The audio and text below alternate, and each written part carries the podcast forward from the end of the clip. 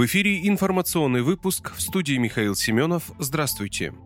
Вооруженные силы России отразили атаку ВСУ и наемников на Купянском направлении. Об этом сообщила Минобороны России. Украинская атака на российские позиции в направлении Николаевки и Орлянки Харьковской области была совершена силами до двух ротных тактических групп, усиленных наемниками. Минобороны сообщили, что все атаки были отражены. Отмечается, что уничтожено до 60 украинских военных и наемников, танк, 6 боевых бронированных машин и 3 пикапа. Накануне в оборонном ведомстве сообщали, что российские войска отразили 5 атак ВСУ на Купянском направлении, уничтожив уничтожив более 160 военных.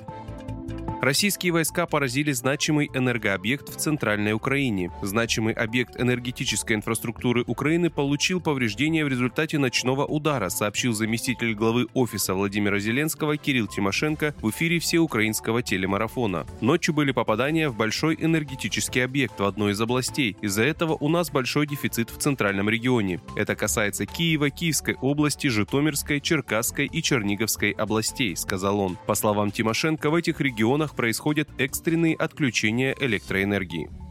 Покинувшие Россию после начала СВО могут попасть под закон об инагентах. Граждане России, уехавшие из страны с начала специальной военной операции и частичной мобилизации, могут попасть в ряде случаев под закон об иноагентах. Об этом заявил сенатор Андрей Климов, передает РИА Новости. Он призвал проанализировать закон о контроле за лицами, находящимися под иностранным влиянием, и указал, что уехавший за рубеж человек может оказаться под иностранным влиянием. Парламентарий подчеркнул, что такие лица не смогут получить получить какие-то должности, госзаказы, поскольку им не следует доверять работу в сфере государственной власти. При этом Климов уточнил, что те граждане, которые с начала СВО и мобилизации покинули страну, например, для лечения, не могут стать иноагентами.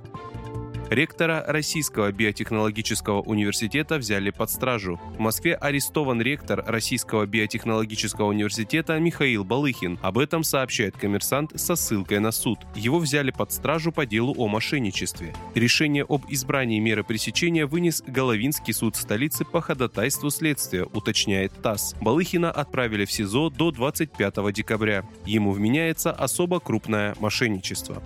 Вы слушали информационный выпуск. Оставайтесь на справедливом радио.